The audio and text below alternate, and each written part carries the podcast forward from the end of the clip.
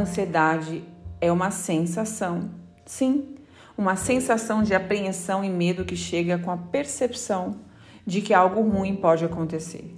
É muitas vezes ela vem acompanhada de sintomas físicos desagradáveis, como aumento de batimento cardíaco, ritmo de respiração, suor e outros sintomas. A ansiedade é criada por uma percepção de ameaça, uma sensação de que algo ruim vai acontecer. Descreve-se essa sensação de ansiedade estado. Ela é um estado porque se trata de um estado temporário que passa assim que desaparece a ameaça. Sim, a ansiedade desaparece assim que você não sente mais ameaçada. Uma dica que eu te dou é começar a enxergar outras verdades. Existem mais de uma verdade sobre cada situação. Essa é uma eficiente forma de transformar estados emocionais. Sabia disso? Sua experiência de vida mostra que você sempre desiste no meio do caminho, não é mesmo? Você vai tentar mais uma vez e dessa vez quer muito conseguir. Mas aí vem o medo, por conta da percepção em relação a essa nova tentativa. Muitas vezes antes fracassada anteriormente. Reconhecer os padrões mentais que criam a ansiedade é aprender a modificá-las, nos ajuda. Aprender a modificá-las nos ajuda a libertar ou reduzir o medo.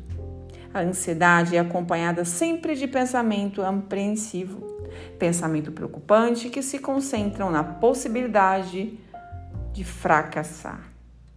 Quando estamos em um nível alto de ansiedade, nossas cognições tendem a ser desvirtuadas. Agora, vou te passar um questionário que eu chamo carinhosamente de Diário da Ansiedade, que irá te ajudar a avaliar e eliminar uma situação de ansiedade. Use ele sem moderação. Vamos iniciar?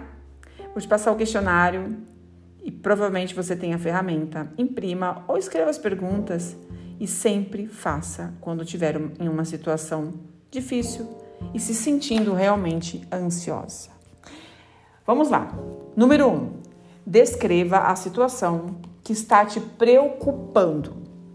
Descreva em detalhes o que tá, está te causando preocupação, medo, que não te deixa dormir, que te preocupa, que ocupa a sua atenção. Escreva com detalhes, tá bom? Vamos lá. O que especificamente é a segunda pergunta?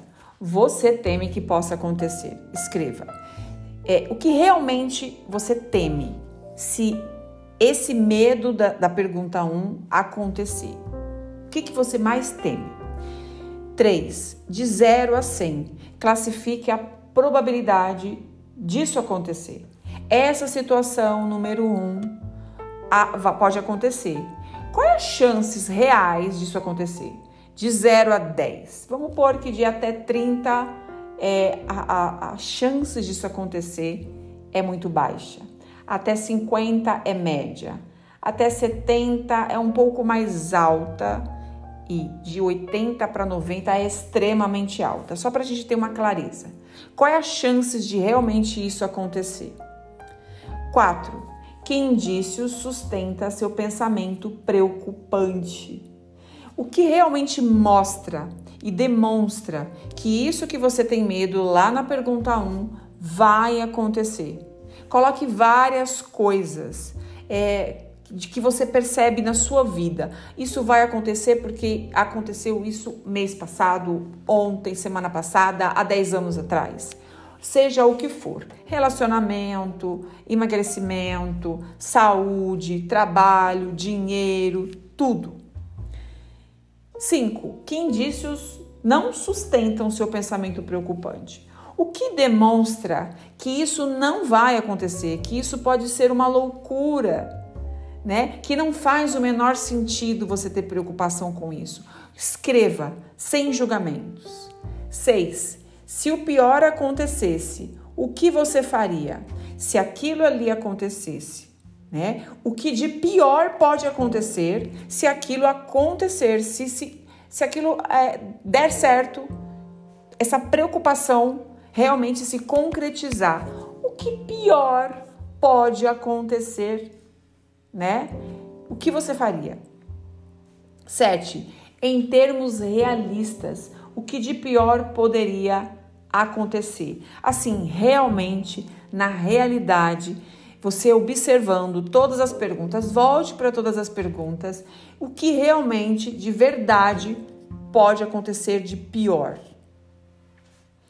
Oito. E o que de melhor poderia acontecer?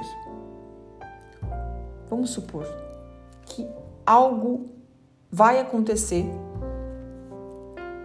se isso se concretizar. O que de melhor poderia acontecer se isso se concretizar? 9. O que é mais provável que realmente aconteça na realidade? O que realmente você acredita que vai acontecer? 10. Existem ações úteis que você pode iniciar? O que você acredita que você pode fazer para aquilo não acontecer? Uma, duas, três, quatro, cinco coisas.